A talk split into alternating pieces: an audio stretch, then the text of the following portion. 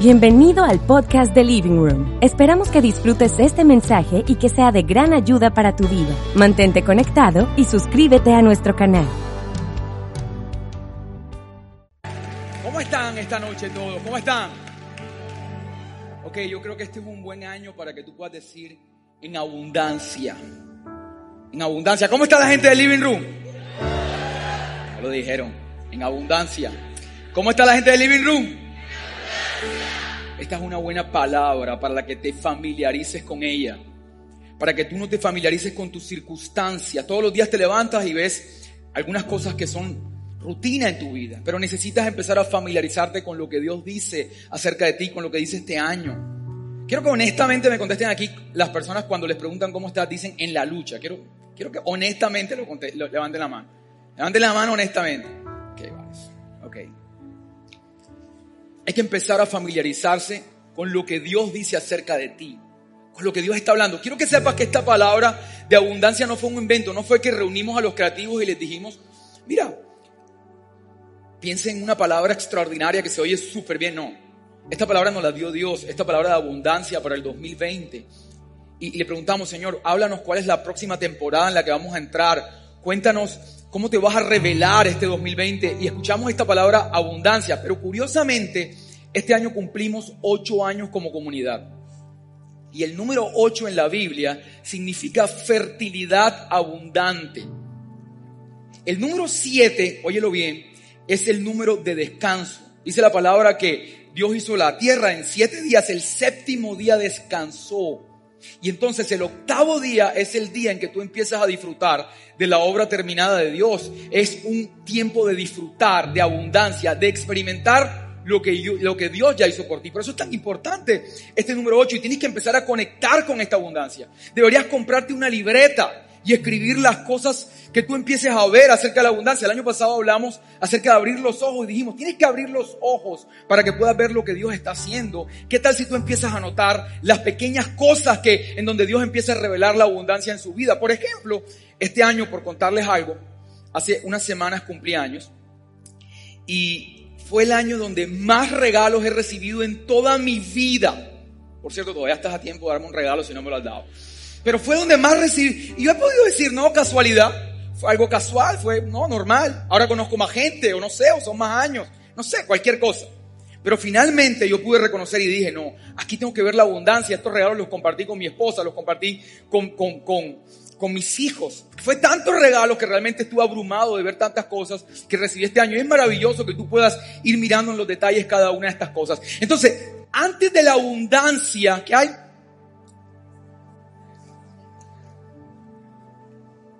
Lo acabo de decir. Antes de la abundancia, descanso. Por eso hoy quiero compartir con ustedes un mensaje que he puesto por título, Un día antes de la abundancia. Un día antes de la abundancia. Un día, pero quiero que cierres tus ojos por un momento. Vamos a orar por un segundo. Padre, nosotros vinimos aquí por ti, Señor. No por la rutina religiosa, no por hacer más de lo mismo, no porque no tuviéramos nada mejor que hacer. Estamos aquí porque creemos en ti, Señor. Te necesitamos. Reconocemos que te necesitamos, Señor.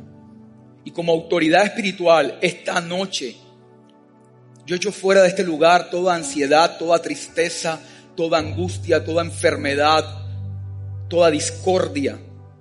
Y lo reemplazo por tu bondad, por tu favor, por tus milagros, Señor. Que así como es en los cielos, así sea durante este día, Señor. Y que podamos conectar con tu paternidad y con tu amor. En el nombre de Jesús.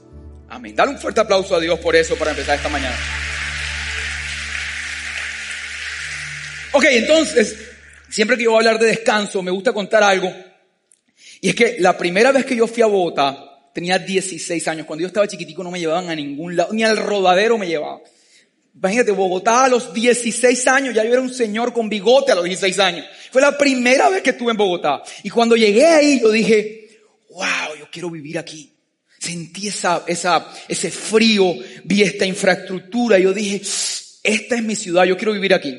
Pero cuando llegué a Barranquilla, se me pasó. me quitó. La primera vez que estuve en Medellín, y entonces veo todo este desarrollo de ciudad. Medellín parece otro país, ¿cierto? Los que han ido a Medellín, parece otro país. Y yo dije, wow, esta cultura emprendedora, yo quiero vivir aquí. Pero cuando llegué a Barranquilla, se me pasó. La primera vez que fui a Estados Unidos, Ahí sí fue la locura. La primera vez entré por Miami y vi estas calles perfectas. Tú sabes que allá los bordillos los hacen perfectos. No sé por qué aquí los bordillos no son perfectos. No, no se han dado cuenta que aquí dejan la mezcla que sobró, la tiran. Y entonces el obrero pone un chulito Nike o pinta la, la novia o pone alguna cosa. Pero aquí no queda perfecto. Allá tú llegas y todo es perfecto, los jardines verdes, todo increíble. Todo perfecto. Yo dije, yo nací por accidente en Colombia, esta es mi ciudad, yo voy a vivir aquí. Pero cuando llegué a Barranquilla, se me pasó. Y ni te digo la primera vez que fui a Nueva York. ¿Quiénes han tenido la oportunidad de ir a Nueva York? Levanten la mano. La primera vez que fui a Nueva York, en mi época, la mayoría de las películas que yo vi en mi época se grabaron en Nueva York. La mayoría, por ejemplo, Mi Pobre Angelito, que es de mi época, seguro no es de la tuya, pero es de la mía. No sé quiénes se vieron el ratoncito Stuart, ¿quiénes se lo vieron? Yo estuve en el lago del ratoncito Stuart, donde, donde jugaban con los barquitos, ¿lo recuerdan? Ahí estuve yo y cuando yo llegué a Nueva York, yo dije, llegué a casa. Este es mi hogar. Pero cuando llegué a Barranquilla, se me pasó. Y sabes, curiosamente, me di cuenta que algunas personas que conozco, amigos, familiares, que viven en los Estados Unidos, cuando vienen a Barranquilla, normalmente luego me dicen que chévere esta Barranquilla, yo quisiera vivir aquí, vamos a juntar un poco de dinero para luego vivir acá en Barranquilla. También tengo un amigo, por ejemplo, que vive en Tokio, y se fue de Barranquilla buscando oportunidades en Tokio y siempre que regresa me dice, Carlos, yo los últimos años los quiero pasar en Barranquilla. Yo quiero vivir en esta ciudad. Y es curioso, lo que me llama la atención de todo esto, es que algunas veces nosotros queremos irnos a otra ciudad o a otro país y personas que están en otro país quieren venirse para acá. Nosotros queremos vivir en un lugar y esas otras personas quieren vivir en otro. Yo descubrí algo. La gente no quiere mudarse de país. La gente lo que quiere estar es de vacaciones. Te explico. La percepción que tú tienes de bienestar cuando estás en otro lugar está más asociado al hecho que estás de vacaciones a que estás en ese lugar. ¿Estamos claros ahí? No es lo mismo que tú estés en Miami viviendo y que estés en el tráfico de Miami y que quieras ver a tus hijos, estás agotado de todo el día de trabajo y hay un tráfico de una hora, sabes que vas a durar una hora, estás desesperado, estás turbado, vienes maldiciendo porque el tráfico está terrible, a que tú estés de vacaciones. Tú vas en tu carro y vas mirando todo con otra perspectiva. Oye, mira ese Ferrari, allá en Barranquilla no hay Ferrari. Oye, mira ese carro y mira ese lago. Y vas mirando la vida de otra forma. Porque hay un reposo, hay una perspectiva que atiende al hecho que estás de vacaciones. Dos personas podrían estar en esta misma ciudad, por cierto. Barranquilla está hermosa. ¿Quiénes creen que Barranquilla está hermosa? Está súper linda Barranquilla. Súper linda. Los que han tenido la oportunidad de viajar y pueden comparar, se dan cuenta que esta ciudad está linda. A veces yo voy a otro lugar del mundo y cuando regreso yo digo, oye, Barranquilla está chévere. ¿Sí o no? Y tú puedes estar en esta ciudad, quizás te levantas en la mañana ahora con esta cultura deportiva y puedes estar trotando ahí en el Parque del Buenavista o en cualquier parque y puedes estar trotando y puede haber otra persona también trotando, pero ambas personas están viendo el mundo distinto. Una puede estar disfrutando de la brisa, puede estar disfrutando de, incluso de, estar sudando, de, sentirse, eh, no sé, vital. Y la otra persona puede estar cargada en su interior pensando en las cosas que no se han dado, en su trabajo, en las responsabilidades. Ambas personas pueden estar en el mismo sitio. Pero si tú no estás en paz interior, si tú no estás en reposo en tu interior, no importa en qué país estás, no importa en qué condición estés, no vas a poder disfrutar la vida no vas a poder disfrutar la vida. Por eso, antes de la abundancia viene el, el descanso. Pero tenemos una mala costumbre, sobre todo en Occidente, y es creer que nosotros vamos a descansar cuando se hayan resuelto todos nuestros problemas. Cuando haya resuelto esto, cuando haya resuelto lo otro, cuando haya resuelto estas situaciones, entonces empiezo a disfrutar la vida. Pero la vida no la puedes disfrutar en el futuro, la vida tienes que disfrutarla ahora. Desde la perspectiva del reino, tú no puedes aplazar la capacidad de disfrutar la vida. Esto es muy de nuestra cultura. Y les pongo un ejemplo que dije esta mañana, que no tiene nada que ver con el mensaje, pero, pero, pero una anotación importante. Un poquito de nuestra cultura. Yo recuerdo cuando estaba pequeño, ahí me regalaron un Nintendo. En realidad era un Family. ¿Quiénes tuvieron Family aquí? Eso fue un engaño que me hicieron. Y entonces me regalan este family y, y, mi mamá me dice algo así como, cuando empezamos el colegio, me dice, mira, vamos a guardar el family, lo vuelves a coger en diciembre, porque ahora estamos en época de estudio. ¿Alguien le, le hicieron eso mismo? Época de estudio época de estudio y época de, de vacaciones, época de vacaciones. ¿Alguien le hicieron eso? Eso es perturbador, no es bueno. No es bueno. Si se lo estás haciendo a tu hijo, devuelve el Nintendo al muchacho. No es bueno. Te voy a decir por qué, porque la vida tú no puedes todo el tiempo enfocarte solo en responsabilidad y no disfrutar, o sea, decir, o es lo uno o es lo otro. La vida no es así, la vida del reino no es así. Mientras tienes presiones y responsabilidades, también tienes que disfrutar. A los momentos eh, de responsabilidad, a los momentos de tensión, tienes que añadirle placer. Necesitas disfrutar la vida. Y el 2020 y la abundancia de la que estamos hablando implica que tú puedas disfrutar. Te pregunto esta noche, el Padre te pregunta esta noche, ¿estás disfrutando la vida? ¿O solamente estás trabajando y dando, enfocado, que vas a disfrutar después, porque ahora estás enfocado? Necesitas disfrutar ahora. Necesitas. Y en medio de las responsabilidades consigue un deporte un hobby, una actividad, algo que le puedas agregar a tu vida para que empieces a disfrutarla. Consigue una novia, los que no tienen novia, pero haz algo. Pero no puedes solo enfocarte en una cosa y en una cosa, porque esto no te hace bien, no te hace bien esta capacidad de aplazar. Ahora bien, hablando de descanso, puntualmente descanso, el Salmo 23 es una poesía alrededor del descanso y nos explica cómo ese descanso se puede producir en nuestra vida. Siempre William cuando está enseñando aquí dice que no hacemos nada diciéndole a una persona que está preocupada que no se preocupe. Él no ha visto a nadie que se despreocupe porque la otra persona le dice no te preocupes. Lo, lo han escuchado a William diciéndolo. Pero el Salmo 23 nos enseña cómo poder entrar en el reposo, cómo poder entrar en esta presencia de Dios. Y quiero contarte dos principios que hay ahí en ese salmo que van a ser muy importantes para que puedas entrar en el descanso del Señor. Antes vamos a leer el salmo y vas a ver las dos versiones. Vamos a leer la primera versión a la cuenta de tres. Uno, dos y tres.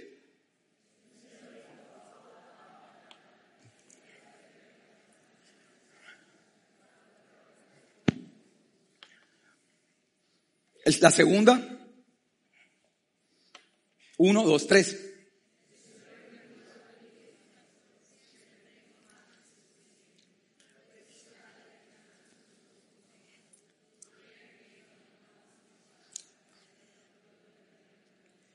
Wow, esto, esto es una belleza. El Señor es mi mejor amigo. Es mi mejor amigo y mi pastor. Siempre tengo... No, eso lo deberías leer más fuerte. Siempre tengo... Me ofrece un lugar de descanso en su lujoso amor. Sí, los, los que se tienen déficit de lectura, lo que está tratando de decir es algo como si fuera un hotel, si, si lo analizas bien. Me ofrece un descanso en su lujoso amor. Sus huellas me llevan a un oasis de paz, al tranquilo arroyo de la bienaventuranza. Es allí donde Él restaura y revive mi vida. Esto es una belleza. El Señor es mi pastor. Nada me faltará. En verdes praderas me hace recostar. Me conduce a aguas de reposo. Y lo primero que quiero hablarte esta noche es, tienes que reconocer que el Señor es tu pastor. A veces leemos, el Señor es mi pastor, nada me faltará. Y nos pasamos eso corriendo. Pero ahí en esa primera frase, el Señor es mi pastor, nada me faltará, hay una solución. Hay una respuesta a una de las necesidades humanas más profundas, a una de las necesidades de tu corazón más profundo. Y es que tú tienes que reconocer esta noche o en algún momento de tu vida que tú no puedes autocuidarte, no puedes autoprotegerte, no puedes autosostenerte. Por más que construyas garantías, no puedes darle todas garantías a tus hijos, no puedes, no puedes protegerlos del todo, no puedes.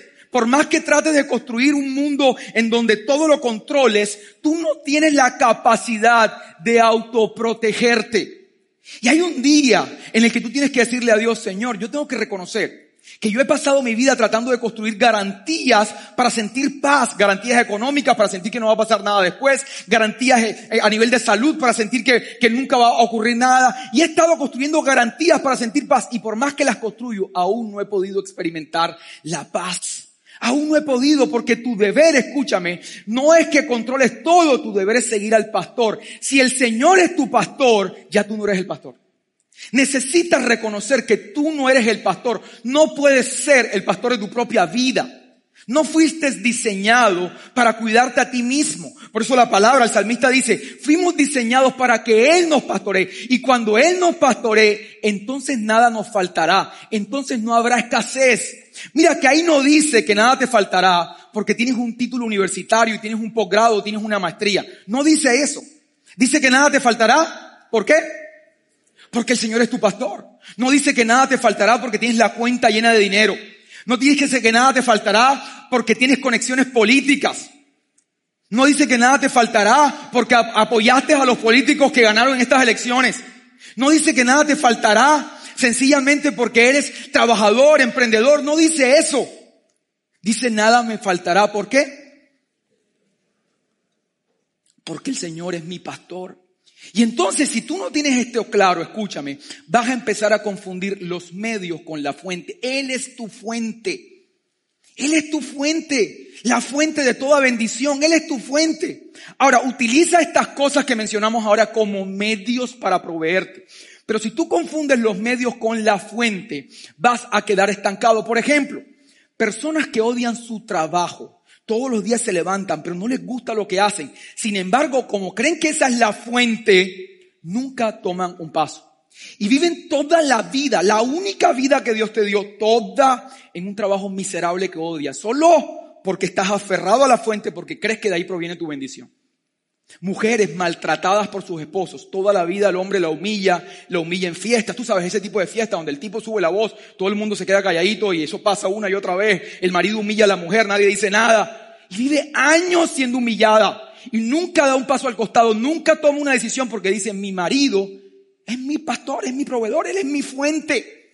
Y entonces quedas atado. Gente que vive en otro país no quiere vivir en este país. No quiere estar en Estados Unidos o no quiere estar en Europa o no sé dónde no quiere estar. Pero sin embargo dice, esta es mi fuente y como cree que esa es su fuente, pasa toda una vida viviendo la vida que no quiere vivir solo porque está aferrado a esa fuente. Si tú no tienes esto claro, tú vas a empezar a vivir en aprobación, buscando la aprobación de aquellas personas que tú crees que son tu fuente. Buscando solo su aprobación, vas a convertir en dioses a estas personas. Cada vez que escuches que la economía está mal, vas a empezar a afligirte. Cada vez que escuchen que están votando gente en tu trabajo, empieza a pasar algo en tu corazón, empieza a venir esta angustia porque están votando gente y tú no sabes qué va a pasar. Y mucho peor cuando te, un medio se te quita de las manos, cuando se te cierra una puerta cuando pierdes un trabajo, cuando el negocio que estabas esperando no se da. Entonces vienes y te desmoronas y pasas días desmoronados porque dices se acabó la fuente. Quizás tienes un cliente que era el cliente más importante de tu compañía, era digamos el 80% de tu facturación, o quizás tenías un trabajo con el que siempre te has sostenido. No sé qué tipo de negocio hacías y se acaba esto y entonces entras a desmoronarte. Porque dice, se acabó la fuente, la fuente de donde yo vivía, pero esa no es tu fuente, esa es un medio, es un recurso. Tu fuente es eterna, tu fuente está sentada en su trono. Y hay una diferencia con esto. La Biblia dice en Santiago que toda buena dádiva, óyelo, todo buena dádiva, todo don perfecto viene de tu Padre Celestial Toda cosa buena, toda bendición viene de tu Padre Celestial. Viene a través de medios, viene a través de recursos, pero finalmente vienes a través de tu Padre Celestial, que Él es tu fuente. Ese trabajo que tú tienes te lo dio Él. Él permitió que te dieran ese crédito cuando no tenías las condiciones para que te lo dieran. Él fue el que hizo que encontraras ese socio. Él fue el que hizo que firmaras ese contrato. Él fue el que hizo, escúchame, que te encontraras con ese médico que te ha ayudado. Él fue el que hizo que te toparas con ese tratamiento médico. Él fue el que hizo que tuvieras sanidad. Él fue el que hizo incluso que te encontraras con la persona con la que estás y que esa persona se fijara en ti, sino cómo explica que se fijó en ti. Él fue el que hizo esto. Todas estas cosas, óyelo bien, las ha hecho tu Padre. Y tienes que empezar a ver que las otras cosas que has recibido son medios, pero que Él siempre ha sido tu fuente. Oye bien, oye bien, la Biblia dice en el libro de Proverbios que reconozcas a Dios en todos tus caminos y entonces allanará tus veredas, dicen otras versiones. Él enderezará tus veredas. Reconócelo, tienes que aprender a reconocer a Dios en tus caminos. Quiero ponerte un ejemplo y van a ver una foto en pantalla. Por ejemplo, quiero ponerte un ejemplo. Están súper esa persona que ves ahí es mi hermano. ¿Se parece o no se parece? No. Ok, ya lo pueden quitar, porque no, tengo autorización para poner esa foto. Esa persona que ven ahí es mi hermano. Él es mi socio en los negocios. Él y yo hacemos socios. Desde niños trabajamos juntos y hacemos negocios.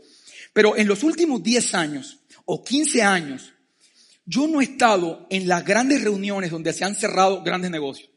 Yo no he estado donde hay que ponerle el pecho a ciertas situaciones. Yo no he estado donde las cosas se ponen difíciles. Yo no he estado donde hay que hacerle lobby a algunos contratos. Yo no he estado ahí. Él ha estado por mí y Él ha dado la cara y Él ha ayudado. Porque Él, una de las cosas que dice, mientras yo estoy acá, tú puedes hacer lo que Dios te llamó a hacer. Y esto es maravilloso. Pero sabes, a pesar de que Él ha sido un medio, óyelo bien, para que yo reciba la bendición y la provisión de Dios, Él no es mi fuente. Yo estoy muy agradecido con Dios, le doy gracias a Dios por la vida de Él, lo reconozco. Cuando estoy con Él, lo abrazo, le digo, hermano, gracias. Gracias, hermano, porque yo sé lo que tú has hecho por mí. Gracias, hermano, porque yo sé que tú, tú, tú has estado en lugares donde yo debía estar, porque tú has trabajado cuando yo estaba haciendo otras cosas, atendiendo otras responsabilidades. Gracias. Tienes que darle gracias a Dios por tu trabajo. Tienes que darle gracias a Dios por la gente que ha puesto en tu camino. Tienes que darle gracias a Dios por los negocios, pero no los confundas con la fuente. Porque si yo lo confundo con la fuente, entonces entraría en una adicción a su aprobación. Cualquier cosa que él dijera me pusiera nervioso. Incluso, no estoy diciendo que él me vaya a pedir eso, es simplemente un ejemplo. Pero incluso si en algún momento él quisiera que yo hiciera algo que no tuviera que ver con mis principios, si yo creyera que él es mi fuente, me vería obligado a hacerlo. Porque diría, mis hijos viven de, de, de, de su gestión. No es cierto. No es cierto. Entonces tienes que aprender a darle gracias a Dios, escúchame, por el medio, pero reconocer cuál es tu fuente. Y dice la palabra, te lo repito en Proverbios, reconoce a Dios en todos tus caminos. Otro ejemplo que es importante ponérselo esta noche.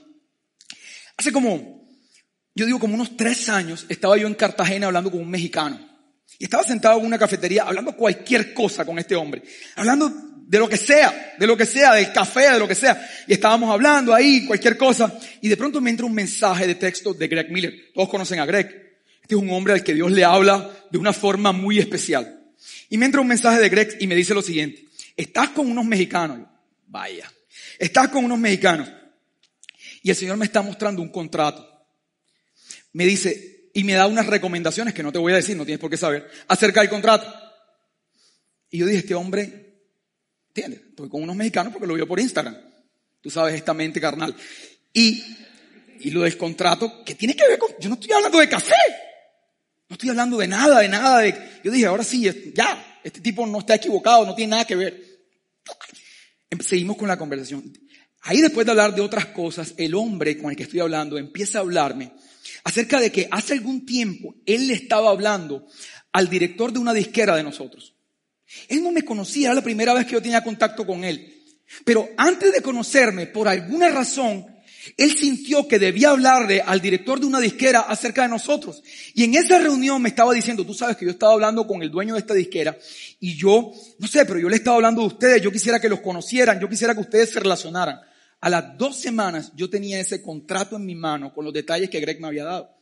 Entonces, si Greg no me hubiera escrito ese mensaje, imagínate la misma historia, pero Greg no me escribe este mensaje, pasa lo del disco, pasa lo de la disquera, yo hubiera dicho, ah, no, otra cosa casual. Como yo soy un tipo extraordinario, me pasan cosas extraordinarias, y ya casual. Y así vives tú tu vida, tú dices, no, esto pasó casual, no hay ningún problema. Como no pasa este tipo de cosas o no tienes la oportunidad de ver este tipo de cosas, tú algunas veces ves que pasan cosas en tu vida y no notas, no puedes reconocer que ahí está la mano de Dios. Esa reunión estaba planeada. Antes que yo hablara con él, ni siquiera lo conocía. Ya Dios había puesto en su corazón que él hablara a ese otro hombre acerca de nosotros. Tú no puedes gestionar eso. Y si tú no aprendes a reconocer a Dios, a Dios en medio de eso, siempre vas a vivir aferrado a los medios. Vas a vivir preso de los medios, no vas a poder ver, no vas a poder ver dónde está la fuente. Ahora, cuando tú entiendes esto, entonces estás en tu trabajo y escuchan que están echando gente. O estás en tu trabajo y se cierra una puerta. Un cliente al que le invertiste tiempo finalmente te dijo que no. Aquella cosa que estabas gestionando en la que te eh, esperanzaste no ocurrió. Aquella herencia por la que has, no has hecho nada, pero, pero estás suponiendo que te va a entrar, nunca se dio. Ya tú no te vas a desmoronar cuando tú entiendes que Dios es tu fuente, sino que vas a decir, estos son medios y mi Dios es mi fuente. Y Él tiene otros medios que me va a entregar. Tiene medios ilimitados. Por eso la Biblia dice en Jeremías, escucha esto, bendito el hombre que confía en el Señor. Oye esto, porque es como un árbol plantado junto a, la, a las aguas. Entonces dice, sus raíces se extienden a las corrientes. Entonces, mira, ¿de dónde es la fuente de este árbol? ¿Cuál es la fuente? Por favor. El agua, las profundidades. Entonces dice, sus raíces se extienden a las profundidades, a la fuente, ahí se extienden al agua, a la corriente. Por eso este árbol no teme al calor. Por eso este árbol, sus hojas nunca se marchitan. Por eso este árbol no entra en pánico en tiempo de sequía, sino que siempre da fruto. Porque tú puedes tener tus raíces conectadas a las circunstancias, a los medios, a los recursos, o puedes tener tus raíces conectadas a la fuente, a una fuente ilimitada. Por eso dice la palabra, bendito el hombre que está conectado a una fuente ilimitada y que no está conectado a sus situaciones externas. ¿Quedó claro eso? Entonces fíjate, vas a ver en la Biblia la historia de una mujer, en Segunda de Reyes. Esta mujer entendió algo a través de esta historia que te voy a contar. Óyelo bien. Cuando tú te desconectas de las fuentes limitadas, puedes empezar a tener una conexión con la fuente ilimitada y eterna de Dios. Esta mujer, dice la palabra, tenía su esposo y eran amigos del profeta Eliseo. Y entonces el esposo de esta mujer falleció. Y esta mujer quedó endeudada al punto que sus hijos iban a ser llevados por el acreedor para convertirlos en esclavos. Ella está desesperada porque falleció su medio. Ella está desesperada porque falleció su medio, pero ella creía que ese medio era su fuente. Se murió mi marido y ahora yo de qué voy a vivir. Hay algunas mujeres, si estás aquí esta noche, que creen que su marido es su fuente. Tu marido, mujer, no es tu fuente. Tu fuente es el Señor. Es Dios Todopoderoso. Entonces fíjate, ella, ella dijo, se murió mi marido, no, no tengo nada. Entonces aparece el profeta. Ella está muy desesperada y le pregunta, mujer, ¿qué tienes? ¿Qué tienes? Y él le dice, mis hijos se los van a llevar, estamos endeudados, el acreedor vino por nosotros. Las personas que tienen deudas, esto es para ti también. El acreedor nos quiere quitar todo. Y él le dijo, pero ¿qué tienes en tu casa? Y ella le dijo, no tengo nada. ¿Qué dijo?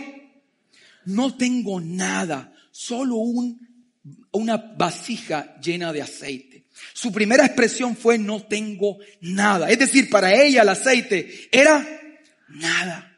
No tengo nada. ¿Y sabes qué pasa? Que cuando tú comparas lo que tienes con el lugar hacia donde quieres ir, cuando tú comparas lo que tienes a la mano con la promesa que Dios te dio, parece nada.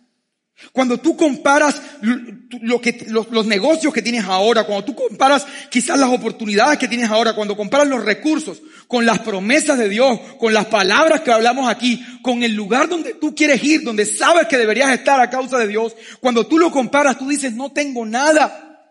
No tengo nada, pero es que estás comparando recursos limitados. Tú estás viendo lo que tienes en la mano, pero no estás mirando la fuente. Es como si tú tuvieras 100 millones en la cuenta ahora. 100 millones y tienen 20 mil pesos en la billetera y yo te digo, mira, dame 100 mil y tú me dices, no, no tengo 100 mil, no tengo, no tienes en la billetera. Pero en el banco sí tienes, exactamente iguales con el reino. Quizás tú ves que no tienes ahora y dices, no tengo nada. No tienes nada de medios en este momento, no tienes recursos, pero tienes una fuente ilimitada, ilimitada, que es la fuente que viene de tu padre. Entonces el profeta le dijo, mira mujer, toma eh, esta vasija y vea donde todos tus vecinos todos los vecinos y busca todas las vasijas vacías que puedas encontrar. Y una vez las hayas encontrado, ve a tu casa y coge la vasija que tiene aceite y llena cada una de estas vasijas. La mujer dice que hizo exactamente esto, fue, caminó donde cada uno de esos vecinos buscando las vasijas, buscando cada una de estas. Cada vez que esta mujer, escúchame, daba pasos a buscar una vasija, estaba reconociendo, estaba dando una instrucción, estaba reconociendo en fe que su medio, que su fuente no era el aceite, no era su marido, que su fuente era el padre. Cada vez que esta mujer estaba caminando hacia sus vecinos, estaba reconociendo que Dios era su fuente y se estaba familiarizando con la palabra del profeta más que con su situación. Y ella fue y buscó las vasijas, se encerró en su casa. Dice la palabra que cogió el aceite y empezó a llenar todas las vasijas. Luego le dijo a uno de sus hijos, pásame otra vasija. Cuando el hijo le dijo, no hay más vasija, dice la Biblia que inmediatamente dejó de fluir el aceite. Una vez no había más vasijas, dejó de fluir el aceite. Y sabes una cosa, yo te pregunto esta noche, ¿cuántas vasijas tú has juntado este 2020 después que recibiste la palabra de abundancia? ¿Cuántas vasijas? ¿Cuántos proyectos has presentado al Padre? ¿Cuántos clientes has llamado? cuántos recursos has buscado, cuántos créditos has gestionado, cuántas puertas has tocado y cuántas oportunidades has creado para que se manifieste la abundancia de Dios. El número de vasijas que esta mujer buscó atendía la expectativa que ella tenía de la palabra del profeta. Y no creas que este profeta es distinto a los profetas que escuchas aquí. La misma fe que ella te tenía que hacer para caminar a donde sus vecinos es la misma fe que tienes que tener tú cuando nosotros en 2019, antes de que se acabe el año, te decimos, este año es más que suficiente, año de abundancia. Es la palabra de Dios, es la palabra profética. Escúchame, pero ¿qué tú haces? ¿Qué vasijas buscas? ¿Qué recursos buscas? ¿Qué oportunidades para que se manifieste esto en tu vida y en la vida de tu familia? ¿Qué estás buscando? ¿Qué has presentado al Padre? Y entonces esta mujer ahora tiene todas estas vasijas llenas de aceite, va donde el profeta y el profeta le dice, vende todas esas vasijas, véndelas todas, paga tus deudas, que fue lo primero que le dijo. Importante ese detalle. Paga tu, hay gente que no le gusta pagar sus deudas. Paga sus deudas y con lo que te quede puedes vivir tú y tus hijos el resto de tu vida. Pregunto yo, ¿qué era lo que la mujer quería de parte de Dios y parte del profeta? ¿Qué quería? Pagar sus deudas. Ella lo único que quería era pagar sus deudas. Pero ahora no solamente pudo pagar sus deudas, sino que quedó suficiente dinero para que sus hijos y ella pudieran vivir por el resto de su vida. Por eso Efesios 3:20, que es la palabra de este año, dice, aquel que es poderoso para hacer las cosas mucho más abundantemente de lo que pedimos o lo que imaginamos, según el poder que actúa en nosotros. Esa es la abundancia de la que te estamos hablando este año. Aquel que es poderoso, y escúchame, su situación de crisis era que no tenía comida, era que no, era una situación económica paupérrima, esa era su crisis. Y justo ahí donde estuvo su crisis, la abundancia de Dios se manifestó con riquezas. No sé cuál es tu crisis, si quizás tienes un matrimonio destruido, quizás tienes problemas económicos, pero si son problemas económicos, ahí es donde se va a manifestar la abundancia de Dios. Y entonces de la escasez se va a hablar abundancia sobre tu vida. Y si tienes problemas matrimoniales, de la discordia se va a hablar de armonía en tu casa. Si tienes una crisis, es tiempo de que se manifieste la expansión de Dios en tu vida, porque justo en el momento donde hay necesidad es donde Dios va a venir a llenar y a rebosar tu vida con esta palabra de abundancia. Esto tiene que estar clavado en tu corazón. Lo segundo, vamos a verlo en pantalla, lo contamos a la cuenta de tres. Uno, dos y tres. En aguas de reposo. El Señor es mi pastor. En verdes praderas me conduce a aguas de reposo.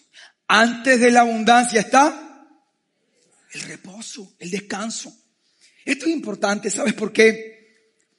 Diciembre es tan especial, acabamos de salir del mes de diciembre. ¿Por qué en diciembre hay un ambiente tan chévere? ¿Por qué la gente a veces disfruta tanto diciembre? Y bueno, si tú vas a un lugar espiritual te dicen por Jesús, y sí es cierto por Jesús.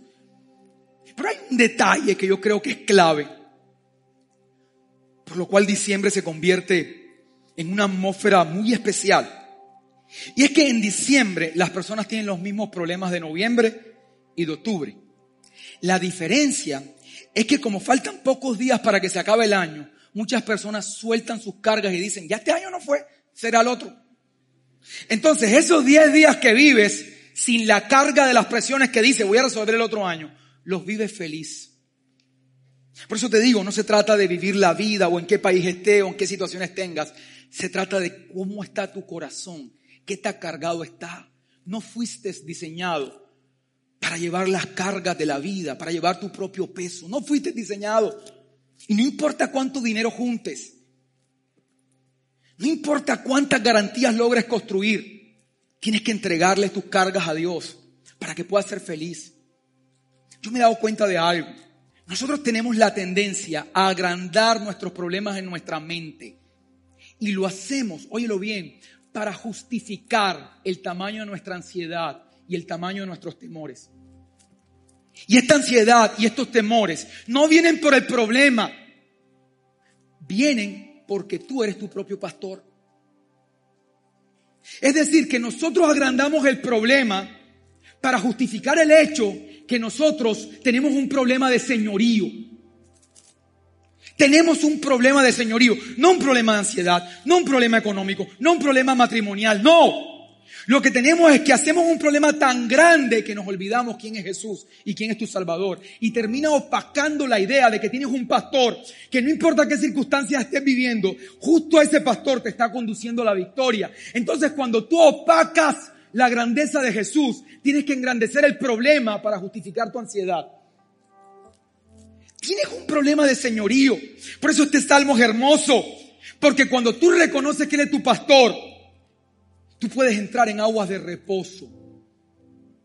Por fin puedes descansar, por fin puedes despojarte. No puedes garantizar que tus hijos estén bien. No puedes garantizar cuando los, cuando los entregas en el colegio qué pasa después de que se bajaron de tu carro.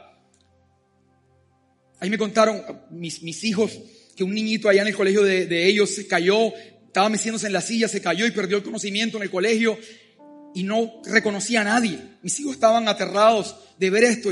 ¿Cómo haces tú para proteger a un hijo de eso? ¿Cómo haces? ¿Qué más? Por más que lo eduques, por más que lo enseñes. Tú no puedes controlarlo todo. Necesitas despojarte de algunas cargas para que puedas vivir la vida. Incluso hay personas aquí que están desesperadas con sus hijos. Desesperadas Tú no puedes vivir la vida desesperado internamente por algo que tú no puedes resolver. Tú los educaste, los criaste, pero hay algo que solo puede hacer Dios. Él los ama más que tú. Y si no le entregas esa carga a Dios, cuando les hables a ellos, les vas a hablar con un tono, de una forma, con una rudeza que vas a empeorar la situación. Igual va a ser con tu matrimonio. Esta idea que puedes cambiar a tu pareja, esta idea que si eres rudo, que si hablas con fuerza, necesitas soltar soltar y esperar que Dios haga la obra en esa persona. Necesitas soltar. Y sabes otra cosa importante. Y es que cuando yo hablo de soltar, entrégale tus cargas a Dios, dice la palabra que Jesús dijo, vengan a mí todos los que estén cargados, que yo los haré descansar. Y Jesús dice eso, imagínate al maestro, imagínate que Jesús dice esto, vengan a mí todos los que estén cansados y yo los haré descansar. Pero sabes, nosotros a veces cuando soltamos nuestras cargas o cuando intentamos soltarnos, nos sentimos irresponsables porque sentimos que esta propuesta de Jesús es una propuesta medio hippie es una propuesta como Jesús, tú no tienes ni idea, yo vivo en Barranquilla, tú no sabes las situaciones que hay en Colombia, tú no entiendes lo que yo tengo que pagar la responsabilidad. Suelta tus cargas, suelta tus cargas. Es como un discurso que venimos a la iglesia, ay, suelto las cargas, pero en el fondo nos parece irresponsable hacerlo. Y pudiera haber algunos trabajadores aquí, porque quiero que sepan que yo no estoy haciendo apología a que te acuestes en tu cama y cuando tu mujer te diga qué hace, no, el Señor es mi pastor. Tienes que salir a trabajar. Te estoy hablando de algo interno. No es lo mismo trabajar con tu cabeza despejada que trabajar lleno de tensión y de frustración. Porque cuando trabajas en reposo, óyelo bien, está la atmósfera del cielo en el lugar. Pero escúchame, cuando tú empiezas a, a entrar en ansiedad, es una falsa percepción de responsabilidad. Tú sientes que al preocuparte estás haciendo algo. Porque sientes que si no te preocupes, eres tan irresponsable que ni te preocupa. Entonces tú dices, por lo menos tengo que preocuparme. Yo sé que no puedo resolverlo, porque los sueños que tengo son más grandes que el aceite que tengo, pero por lo menos voy a preocuparme para sentirme bien conmigo mismo. Y eso es lo que pasa. Queremos sentirnos responsables y nos preocupamos, pero quiero que sepas algo, que ni siquiera la productividad, ni siquiera el esfuerzo físico, ni siquiera que salgas a trabajar como un loco es garantía que vas a prosperar. El hecho que salgas a buscar clientes no significa que los consigas. El hecho que salgas a buscar negocios no significa que los consigas. Dice la palabra, en vano trabaja el trabajador, en vano construye la casa si Jehová no es quien edifica. Y aquí está Pedro. Es la, digamos, el primer contacto realmente cercano que tiene con Jesús. Dice la Biblia que estaba toda la noche intentando pescar toda la noche y no pescó nada. Toda la noche. Porque el hecho que salgas a trabajar y el hecho que salgas a gestionar no significa que hagas, que, seas productivo. Puedes terminar descansado, pero productivo no necesariamente. El hecho que te preocupes no significa que resuelvas la situación. Y este hombre lo intentó. Y Pedro estaba viviendo la vida como muchos de nosotros la vivimos. A veces salen las cosas, a veces no salen, a veces pescamos, a veces no pescamos. Así son los medios, así son los recursos. Estaba viviendo una vida de recursos limitados. lo que las circunstancias, lo que la economía ofreciera, eso es lo que él podía tomar. Si el viento estaba a su favor, si los bancos de peces estaban a su favor, él comía. Si no, no. Y esa noche era una de esas noches en que las cosas no salieron bien y no pudo pescar nada. Y está ahí frustrado, lavando sus redes. Quizás como han estado algunos de ustedes después de llamar a un cliente mil veces y que el cliente no le salga con nada.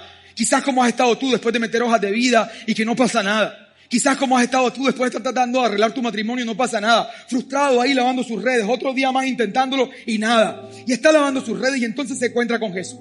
Jesús está predicando a la gente. Le dice, préstame tu barca que representa su objeto de trabajo. Jesús se monta, empieza a predicar en la barca. Y luego que termina de predicar, le habla a Pedro. Porque a veces escuchas un mensaje como esto y se oye muy general. Pero hay un momento en que Jesús te habla solo a ti. Tú escuchas cosas Ah, eso debería escuchar mi hermano. Ah, eso debería escuchar mi tío. Ojalá y lo escuche la que está allá. Pero hay un momento en que Jesús se voltea y de este mensaje tú sabes que es para ti. Tú lo sabes. Hay un momento en que yo digo algo, una palabra específica, que toca una fibra específica, y tú sabes que no soy yo. Sabes que Jesús, tienes que reconocer a Dios en tu camino, y tienes que reconocer que fue Jesús que se volteó y te habló a ti. Y entonces le dice a Pedro, Pedro, Ve boga mar adentro y echa tus redes. ¿Qué le digo que echara? Imagínate a Pedro. Pedro le dice, maestro, yo he estado toda la noche intentando pescar. Recuerda que él era un experto en esto. Ya era de mañana. ¿Cuándo has visto un pescador pescando en la mañana? Era de noche. Recuerda que él era un experto. Ya lo había intentado. Y entonces ahora es como que Tú vienes al living room, lo has intentado todo, y vienes y escuchas una palabra que yo te doy. Ah, ¿Qué me van a decir a mí este personaje pararse ahí con, con su misticismo? yo lo he intentado todo. Llevo 30 años intentándolo y viene él a decir que, que Dios, que, que la abundancia, que abundancia. Imagínate a Pedro, ¿qué me viene a decir? Pero él le dijo, maestro, yo lo he intentado. Lo he intentado. Toda la noche lo intenté. Pero voy a echar las redes en tu palabra. Dice la Biblia que él empezó a abogar más adentro y escucha, cada vez que él estaba abogando mar adentro, era exactamente lo mismo que estaba haciendo la viuda. Estaba caminando en dirección a la palabra de Dios. Estaba familiarizándose con la palabra más que con las circunstancias. Necesitas familiarizarte más con la palabra de abundancia que con tu situación. Tenla en tu boca. Cada vez que él estaba avanzando y avanzando, él estaba haciendo una declaración de fe diciendo, mi fuente no es el clima, no es la situación ambiental. Mi fuente es la palabra que este hombre me acaba de dar. Cada vez que avanzaba, y escúchame, ¿qué le dijo Jesús quisiera que tirara? Lo mismo que le dijo el profeta Eliseo a la mujer, busca todas las vasijas disponibles. Pero dice la palabra que Pedro tiró la red, no las redes. Porque el tamaño de tu vasija, perdón, el tamaño no, el número de vasijas y cuántas redes tires va a tener que ver con la expectativa que tú tienes de la palabra del profeta. Sin embargo, fue tal el nivel de la pesca que dos barcos se estaban hundiendo. Dos. Dos barcos hundiéndose. Porque Efesios 3:20 dice, y aquel que es poderoso para hacer las cosas mucho más abundantemente de lo que pedimos o de lo que imaginamos, según el poder que actúa en nosotros, métete esa palabra en tu cabeza y en tu corazón este año. Y ahora este Pedro viene con toda esta cantidad de pescados. Quiero, no sé, cuando han estado en Santa Marta y ves los pescadores que acaban de traer la pesca, ¿recuerdas eso? Imagínate. Está este hombre y la multitud alborotada, imagínate, están todos los pescadores. Está el que quiere robarse los pescados ahí, Pedro pendiente. Imagínate todo eso. La pila de pescados y todo el mundo, no se los cojan ahí. Imagínate eso. Y esa pila de pescados ahí. Pedro hizo en esa noche, óyelo bien, lo mismo que esta viuda. Hizo una cantidad de dinero lo suficientemente grande como para no trabajar por una temporada. Pero ¿sabes qué hizo este hombre? Óyelo bien, quizás esto no se cuenta. Poco se habla de esto, se habla de la pesca milagrosa, pero no se habla de lo que Pedro hizo. Dice la palabra que Pedro lo abandonó todo y ese día empezó a seguir a Jesús. Abandonó su barca, abandonó sus peces, abandonó su empresa pesquera. Porque él dijo, todas estas cosas son medios. He vivido toda una vida inestable, a veces sí, a veces no. Pero si yo sigo a este pastor y escucho su voz, entonces siempre tendré más que suficiente. Si yo escucho su palabra y lo sigo, siempre tendré más que suficiente. ¿Sabe qué? Otra cosa en la que nosotros disfrazamos nuestras cargas es con nuestra espiritualidad. A veces disfrazamos nuestra... Todo, todo lo que hay adentro lo disfrazamos de una espiritualidad. Porque creemos, escúchame, que lo que nos separa de donde quisiéramos estar, tú estás aquí, estás en estas circunstancias, estás en esta condición, y lo que te separa del lugar al cual tú quieres llegar, de los sueños a los cuales tú quieres llegar, tú crees que lo que te separa es que Dios diga sí. Tú crees que lo que necesitas es que Dios diga sí. Entonces, como tú crees que Dios necesita decir sí, tú empiezas a disfrazar tu espiritualidad de cosas que haces para que Dios diga sí. Y quizás haces oraciones esperando que Dios diga sí. Haces ayuno para que Dios diga sí. Te levantas temprano. Buscas cualquier tipo de forma de hablar, un tono en el que le hablas a Dios. Cambia tu tono, tratas de convencerlo para que Él diga sí. Pero escúchame, dice la palabra, que todas las promesas de Dios son sí en Jesucristo. Todo lo que Dios tenía que hacer por ti ya lo hizo. Tú no tienes que convencer a Dios con nada. En esta temporada, y esto no lo digo para criticar a nadie, porque esto bien manejado tiene un gran propósito. Pero yo he escuchado en esta temporada mucha gente que empieza el año y dice, voy a hacer 20 días de ayuno, voy a hacer 40 días de ayuno. Pero detrás de eso muchas veces no hay más que esfuerzo religioso. Hay esfuerzo religioso por tratar de convencer a Dios. No hay nada, oye lo lindo, no hay nada en este momento que te separe de la bendición de Dios. No tienes que hacer nada, no tienes que hacer ningún esfuerzo. Jesús hizo lo que tenía que hacer para que tú recibas la bendición. Cuando vienes aquí, nosotros no queremos levantar muros con nuestros consejos. No te estamos dando muros diciéndote, si no haces esto, Dios no te va a bendecir. Escúchame, no hay nada que te separe de poder recibir la bendición de Dios aquí y ahora. Tú has escuchado, no sé si has visto esos memes o esas fotografías que ponen y dicen, las mejores batallas son las que se pelean de rodillas. ¿Lo has escuchado? ¿Lo has escuchado? Eso es mentira. Las mejores batallas son las que se pelean sentado en los lugares celestiales desde la victoria en lugares sentados en el trono de Dios. Escúchame, escucha esto.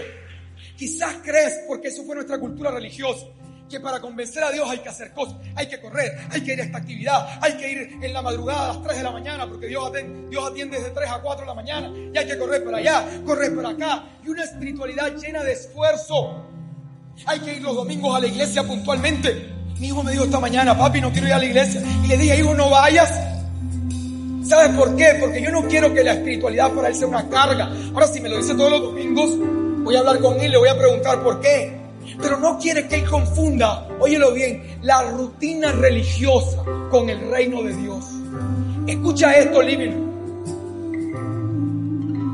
Este día domingo, o esto que nosotros llamamos este día que apartamos para Dios, está más asociado en el corazón de Dios a que tú descanses que a que tengas una rutina religiosa. Si tú vienes a la iglesia y no descansas, entonces viniste a perder el tiempo. Mejor descansa al menos viendo Netflix. Porque este día está más asociado al día de descanso en tu interior que al día de rutinas religiosas para tratar de ganar el favor de Dios. No tienes que ganar el favor de Dios. No lo tienes que hacer. Ya está ganado para ti, ya Él lo hizo para ti. Sencillamente recibe. Si estás enfermo, no tienes que hacer nada. No has hecho nada malo, no es que no has orado, no es que no has pedido lo suficiente. Si estás enfermo, sencillamente recibe sanidad ahora en el nombre de Jesús. Si tienes problemas económicos, no es que me ha faltado pedir, es que me hace falta oración, es que me hace... No, no, no, no, no, no, no hay ningún obstáculo. Recibe prosperidad ahora en el nombre de Jesús. Toda atadura, toda pobreza quebrada de tu vida en el nombre de Jesús. No hay nada que se interponga entre tú y la bendición de Dios. Sencillamente recibe el favor de Dios. No hay nada más santo, living, que el reposo y el descanso. La primera vez que en la Biblia se usa la palabra santidad, se usa en el Génesis. Y dice, Dios descansó en el día séptimo y lo santificó. Si te han vendido que no hay nada más santo que rezar, que correr, que buscar, que ir para que alguien ore por ti, que ir buscando todo tipo de cosas, es una mentira. No hay nada más santo que tú descanses en la obra terminada de Dios y que le digas, Señor, Jesús hizo todo lo que tenía que hacer. Yo estoy, he recibido sanidad, he recibido libertad, he recibido bendición. No tengo que ganar nada. Descanso en la obra terminada de Cristo. No hay nada más santo que tú disfrutes la vida. No hay nada más santo que disfrutes el domingo. No hay nada más santo que disfrutes a tus hijos. No hay nada más santo que disfrutes jugar un partido de fútbol, un partido de básquet. No hay nada más santo que estés en la playa y disfrutes de la vida. No hay nada más santo que eso.